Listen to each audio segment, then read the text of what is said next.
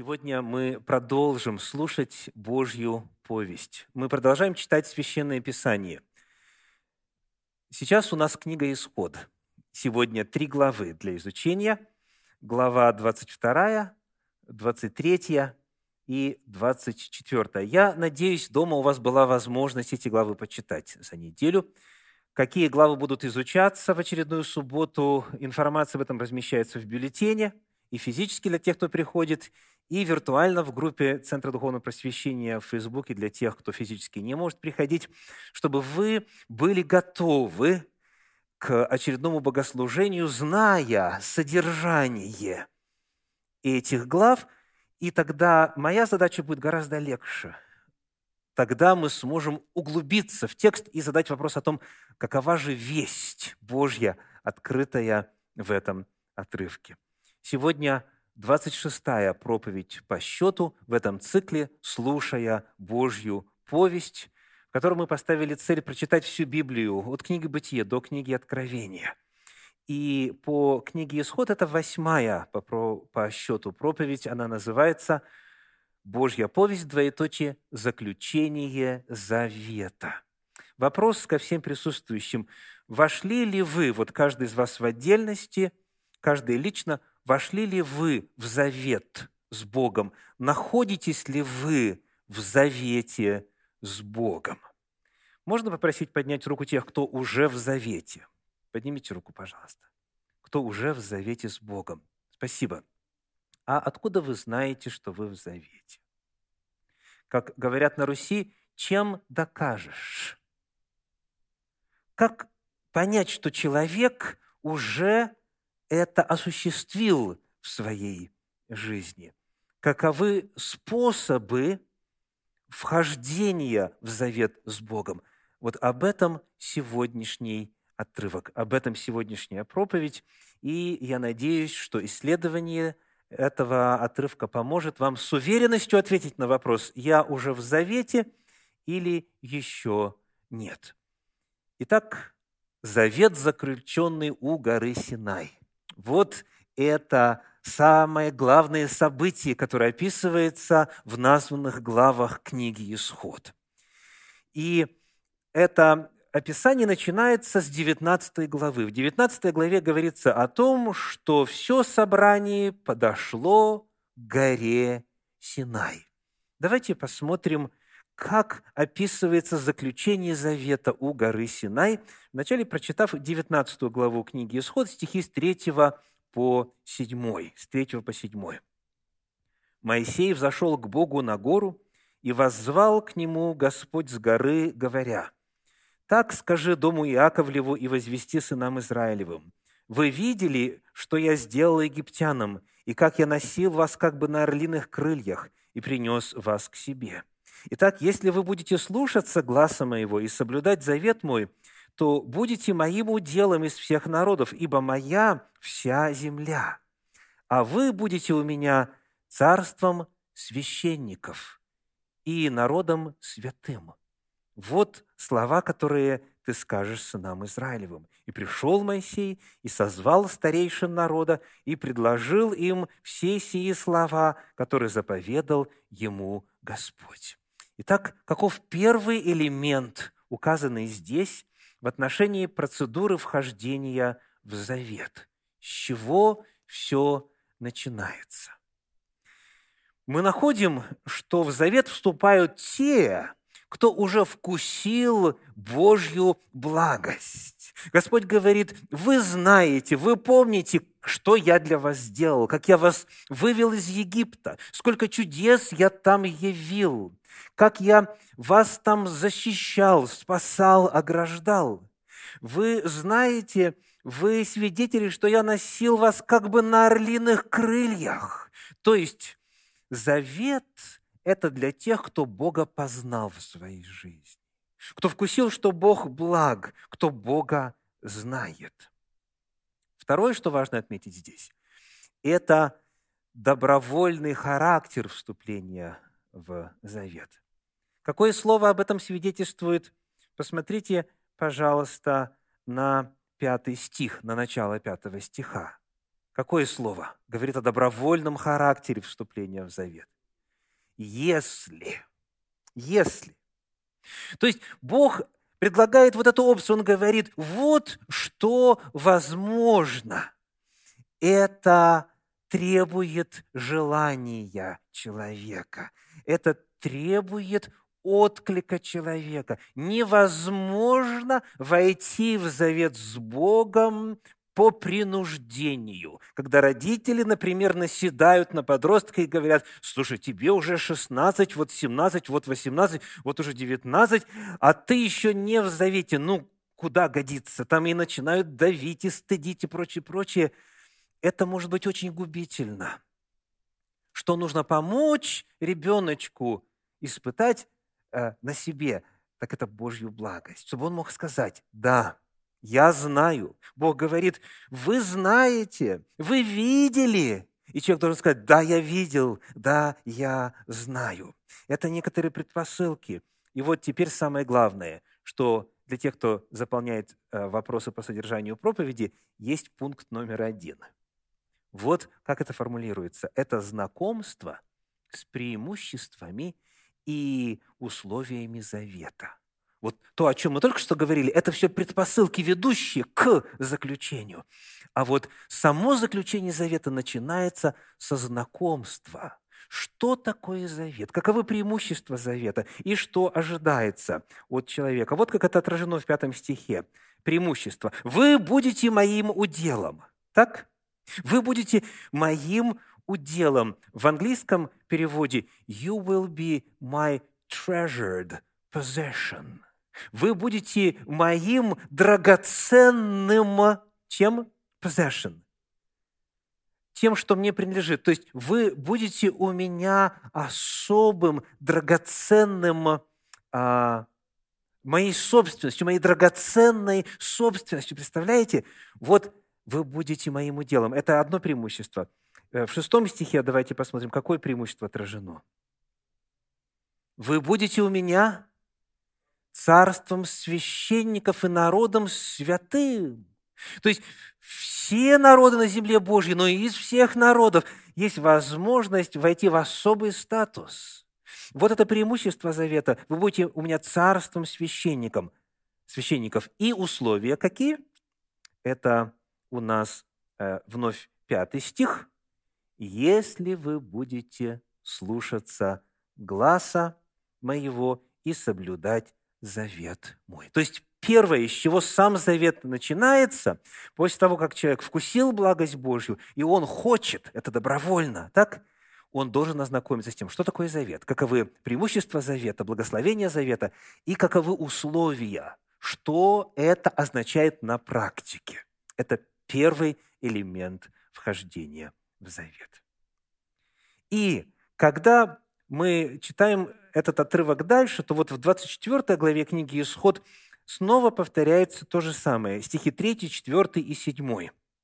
Исход 24 глава, стихи 3, 4 и 7. «И пришел Моисей и пересказал народу все слова Господни и все законы». Так Моисей устно рассказывает. Дальше, четвертый стих. «И написал Моисей все слова Господа» создается документ, чтобы не было ошибок, чтобы не было искажений. И потом мы читаем в седьмом стихе, и взял книгу Завета, и что сделал? И прочитал вслух народа. То есть сказал, записал и прочитал. Какая мысль совершенно определенно передается – основательное знакомство с Божьими заповедями. Чтобы не было неожиданностей, чтобы не было того, как часто бывает при подписании договоров, когда есть 150 страниц крупного текста и еще страниц 10 мелкого текста.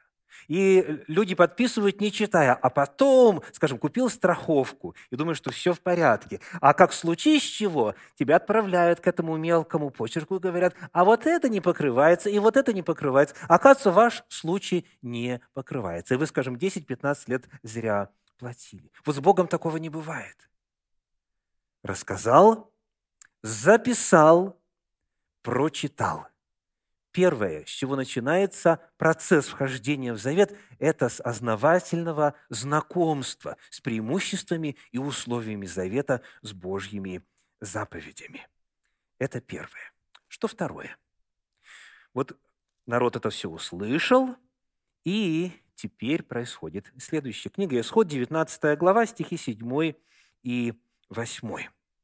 «И пришел Моисей и созвал старейшин народа, и предложил им все сии слова, которые заповедал ему Господь. И весь народ отвечал единогласно, говоря, «Все, что сказал Господь, исполним». И донес Моисей слова народа Господу. Что здесь происходит? Это второй очень важный элемент процедуры вхождения в завет. Народ, человек отдельно взятый, должен теперь выразить свое отношение к этому завету. То есть нравится ему, не нравится, согласен ли, не согласен, принимает ли, не принимает ли. Второй очень важный элемент процедуры вхождения в завет – это вербальное выражение согласия, то есть словесное выражение «я верю», «я принимаю», «я желаю», «я обещаю» и так далее. Второй элемент – человек должен вслух выразить свое отношение. То же самое мы находим в 24 главе книги «Исход», читаем стихи 3 и 7. «И пришел Моисей, и пересказал народу все слова Господни и все законы, и отвечал весь народ в один голос, и сказали, «Все, что сказал Господь, сделаем». Седьмой стих. «И взял книгу Завета и прочитал вслух народу, и сказали они, «Все, что сказал Господь, сделаем и будем послушны». Второй момент в заключении Завета – это отклик человека – вербальное, словесное выражение согласия. Что еще было в этой процедуре? Возвращаемся к 19 главе книги Исход. Стихи 10, 11 и 14. Третий элемент процесса вхождения в завет. «И сказал Господь Моисею, пойди к народу и освети его сегодня и завтра, пусть вымоют одежды свои чтобы быть готовыми к третьему дню. Ибо в третий день сойдет Господь перед глазами всего народа на гору Синай. 14 стих. «И сошел Моисей с горы к народу, и осветил народ, и они вымыли одежду свою». Итак, что еще составляло процесс вступления в завет? Омовение. Сказано «вымыть одежду». Что эта фраза означает? Давайте посмотрим, каково классическое понимание этого языка в иудаизме, как традиционно толковали раввины этот элемент в древности, с древности и до настоящего времени. Я цитирую по комментарию Герца, который пишет, «Человек, готовящийся воспринять раскрытие Всевышнего, обязан находиться в состоянии ритуальной чистоты». Так сказано, пусть очистятся и осветятся. Как же этого достичь? Необходимое требование ко всякому, кто очищает себя, двоеточие, погрузиться в воды миквы. Миква – это то же самое, что в христианстве баптистерий, купель. То есть это место, где происходит крещение, то бишь погружение в воду. Согласно классическому пониманию в иудаизме, перед тем, как встретиться э, с Господом, что позже было зафиксировано непосредственно в тексте Торы. Всякий, кто входит на храмовую гору, чтобы приблизиться к божественному присутствию, он должен быть чист. Как чист? Путем полного погружения в воду. Вот что рассказывается об этом в еврейской энциклопедии. В эпоху второго храма, то есть это время служения Иисуса Христа – так, первый храм был Соломонов, второй храм Зарававеля, который был построен после Вавилонского плена. Так вот, в эпоху второго храма омовение в микве практиковалось широкими массами людей, пишет Иосиф Флавий в книге «Иудейские древности». И обязательность омовения перед посещением территории храма признавалась даже иноземными царями, правившими Иерусалимом. Для тысяч пилигримов, пребывавших в Иерусалим в паломнические праздники, были построены многочисленные миквы. у а, храмовой горы, у подножия храмовой горы археологи нашли множество вот этих водоемов, искусственно созданных, где всегда была вода, где полностью погружались в воду перед тем, как прийти ко Всевышнему. Поэтому э, становится понятно, чего это вдруг, когда Иоанн Креститель начал совершать свое служение в Иудее, в Иерусалиме и окрестностях, народ шел к нему огромными толпами – Давайте вспомним. Евангелие от Матфея, 3 глава, первые шесть стихов. Евангелие от Матфея, 3 глава, первые шесть стихов. «В те дни приходит Иоанн, креститель, и проповедует в пустыне Иудейской, и говорит, «Покайтесь, ибо приблизилось Царство Небесное». Ибо он тот, о котором сказал пророк Исаия, глаз вопиющего в пустыне, приготовьте путь Господу, прямым и сделайте стези ему.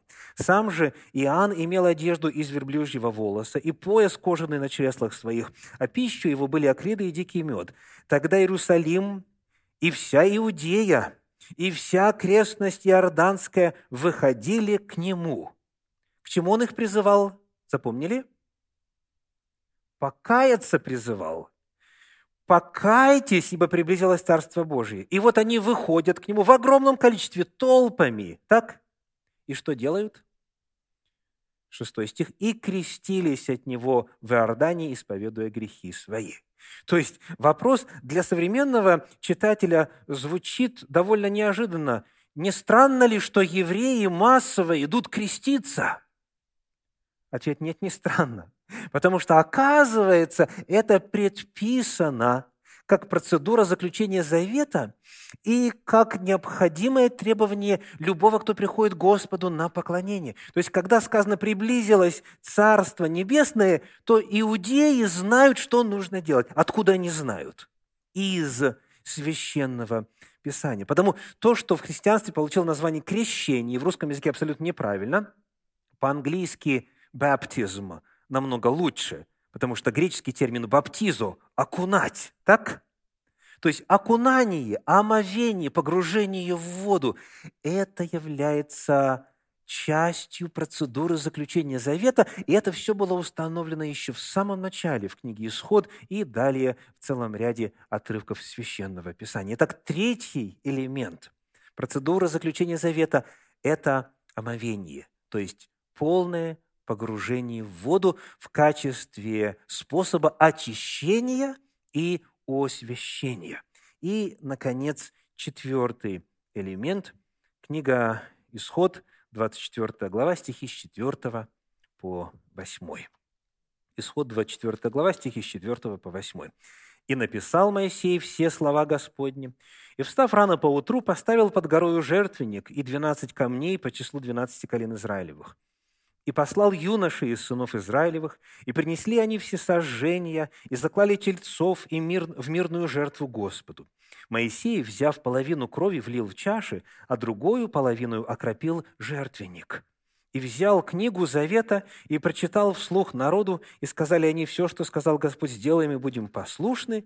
И взял Моисей крови и окропил народ, говоря, вот кровь завета, который Господь заключил с вами о всех словах сих. Итак, каков четвертый элемент заключения завета? Жертвоприношение и окропление кровью. И вот когда мы вчитываемся в этот текст, нам очень важно уразуметь фразу восьмом стихе. «Вот кровь завета, который Господь заключил с вами о всех словах сих. Здесь есть два ключевых понятия. Первое понятие – кровь завета. И второе – о всех словах сих. То есть, скажите, каково соотношение крови завета и самого завета? И каково соотношение крови завета, самого завета и слов завета? Можно ли сказать, что кровь является заветом?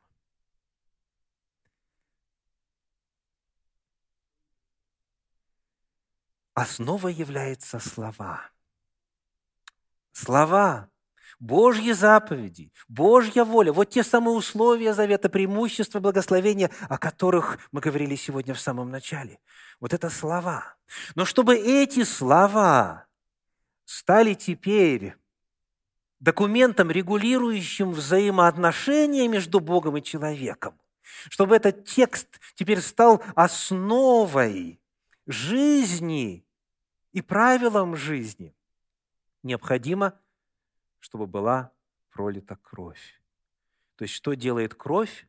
Кровь завета, она скрепляет, она ратифицирует и делает правилом жизни во взаимоотношениях между Богом и человеком те самые слова завета.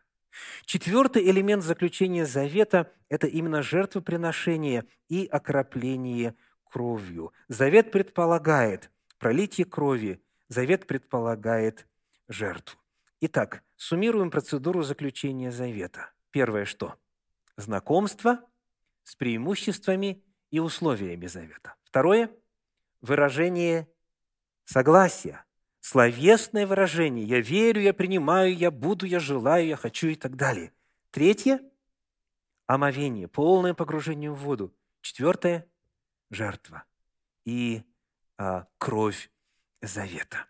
Вот это то, как описана процедура вхождения в завет на страницах Священного Писания, которые мы изучаем сегодня.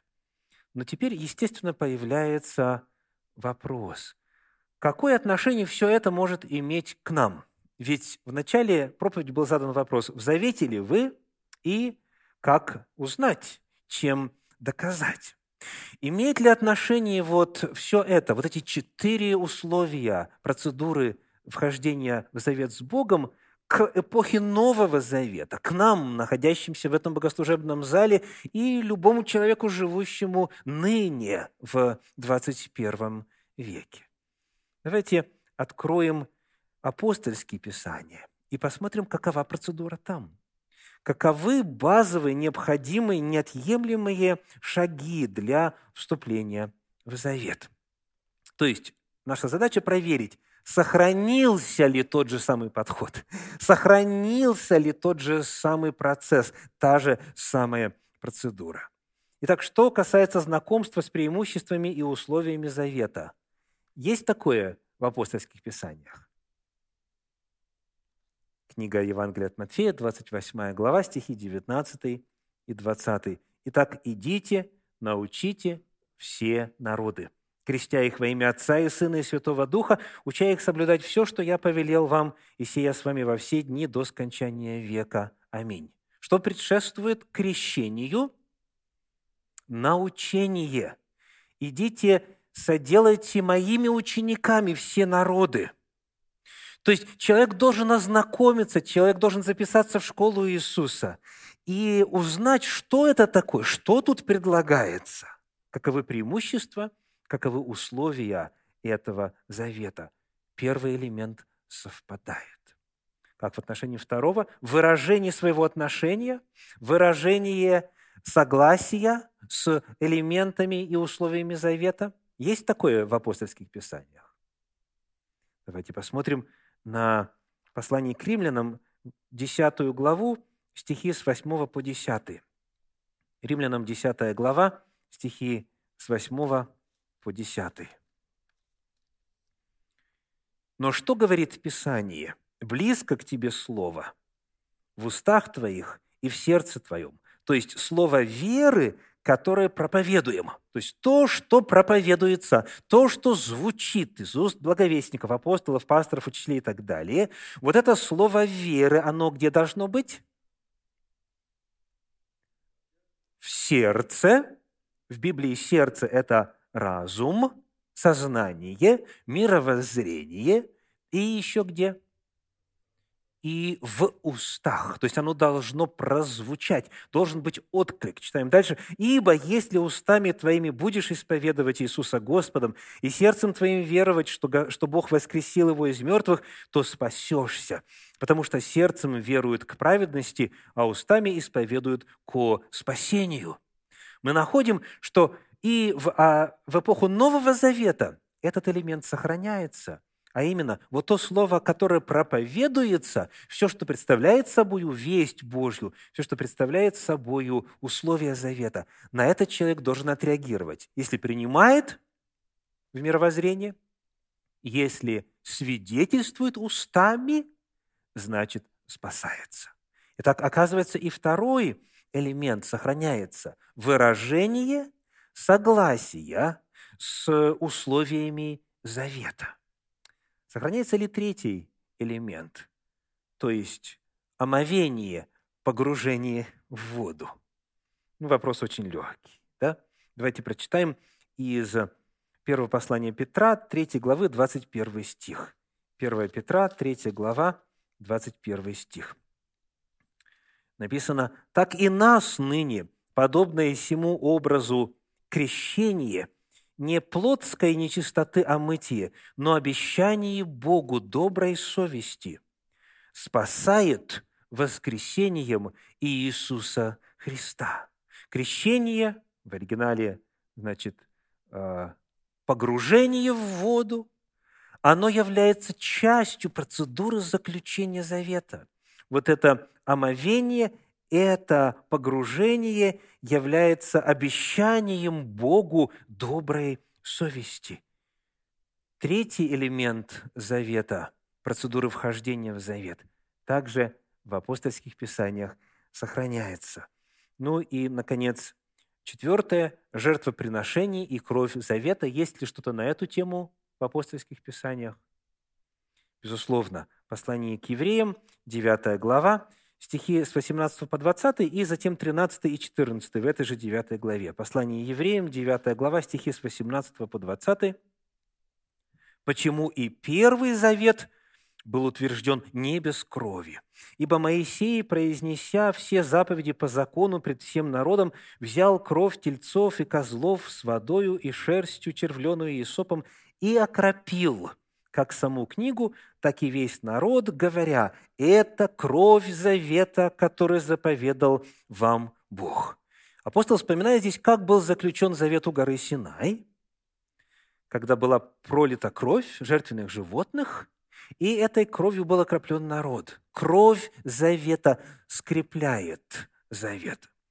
А прямо перед этим, в стихах 13 и 14, говорится вот что – Ибо если кровь тельцов и козлов и пепел телицы через закропление освещают оскверненных, дабы чисто было тело, то кольми паче кровь Христа, который Духом Святым принес себя непорочного Богу, очистит совесть нашу от мертвых дел для служения Богу живому и истинному. Вот Агнец Божий, берущий на себя грех мира, сказал Иоанн Креститель об Иисусе Христе. Невозможно войти в Новый Завет, минуя окропление кровью Иисуса Христа. Разница лишь в том, что ему не нужно страдать ежедневно и отдавать себя в жертву каждый день, как это было во святилище. Ибо сказано, Он однажды явился для того, чтобы поднять на себя грехи. Так вот, эта жертва Иисуса Христа является неотъемлемым условием вхождения в завет. И человек, который желает быть в завете с Господом в эпоху Нового Завета, он должен принять эту жертву. Как написано здесь, то кольми пачи, кровь Христа очистит совесть нашу. Итак, что мы находим, дорогие? Что матрица заключения завета, данная в Торе, в Пятикнижье Моисеевом, когда у горы Синай – собрался народ израильский, и множество разноплеменных людей с ними, все, кто желал служить Господу. Матрица заключения завета там остается неизменной на все века. И сегодня, чтобы быть в завете с Богом, недостаточно э, пылать к Нему чувствами, недостаточно к Нему, а, скажем так, положительно относиться. Или, как некоторые говорят, «Э, я признаю, что есть Творец. Или другие, я верю э, глубоко в душе и так далее. Все, что я назвал, это хорошо. но таковой не вошел еще в завет. Человек входит в завет с Господом, пройдя вот эти четыре непременных этапа. А именно, наша проповедь сегодня называется «Божья повесть, твоеточие, заключение завета». Знакомство с преимуществами и условиями, выражение своего отношения, вербальное согласие, омовение, полное погружение в воду и кровь завета, кровь Агнца Божия Иисуса Христа. Итак, в завете ли вы?